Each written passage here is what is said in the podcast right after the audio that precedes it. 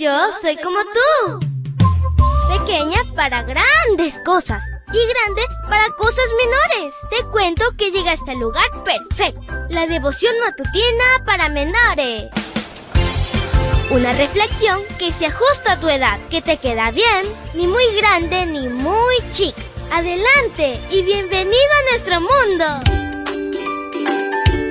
Es súper fantástico iniciar este mes de octubre contigo, mi príncipe y princesa de Jesús. Que Dios te bendiga, te cuide y te proteja y que seas muy feliz. Te saluda tu amiga Linda. Y el versículo para hoy dice así. Los supervisores y gobernadores buscaron entonces un motivo para acusarlo de mala administración del reino, pero como Daniel era un hombre honrado, no le encontraron ninguna falta, por lo tanto no pudieron presentar ningún cargo contra él. Daniel 6.4. Y la historia se titula Compañía en el foso. Daniel 6 inicia con un decreto firmado por el rey en donde él será tratado como Dios durante un mes, tiempo en el cual nadie debía adorar ni dirigirse a otro Dios, sino solo a Él. Pero termina con otro decreto firmado por el mismo rey en donde reconoce al Dios verdadero y solicita que todos lo respeten y reverencien. Ciertamente, el primer decreto no fue iniciativa del propio rey Darío, sino de 122 personas motivadas por la envidia contra Daniel. Ellos se refirieron a él despectivamente.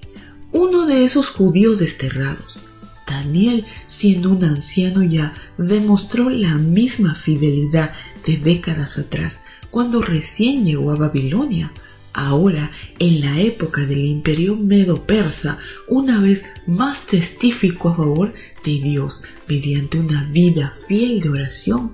La lealtad y honradez del profeta era absoluta en el aspecto laboral, al punto que sus verdugos tuvieron que reconocer que no tenían motivo para acusarlo de mala administración. No le encontraron ninguna falta.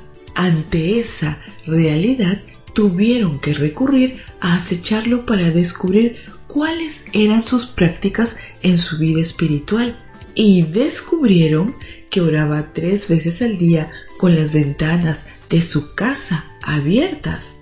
Por lo tanto vieron una oportunidad de perjudicarlo. Consideró que ellos anticiparon que a pesar del decreto iba a continuar orando como era su costumbre. Llegó el primer día de los treinta y los malvados vigilaron al anciano profeta. Y efectivamente, Daniel permaneció con su costumbre de orar y reconocer a Dios públicamente. No escondió su fe ni modificó su vida devocional. De lo contrario, hubiera revelado temor entonces sus verdugos acudieron al rey para acusarlo. Fue así como el rey se dio cuenta de la verdadera intención que subyacía en ese decreto que le instaron a firmar.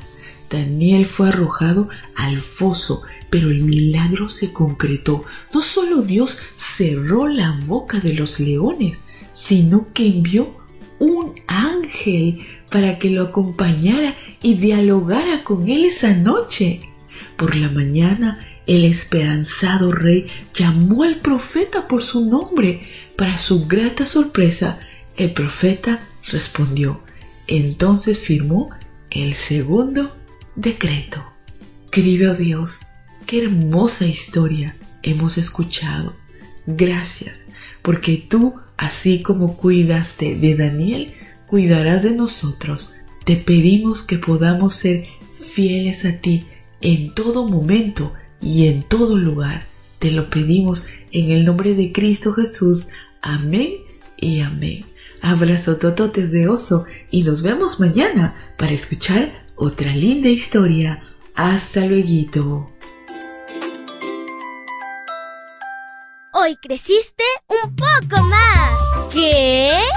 Porque crecer en Cristo es mejor. La matutina de menores llegó por el tiempo y dedicación de Canaan Seventh Day Adventist Shores and Dear Ministry.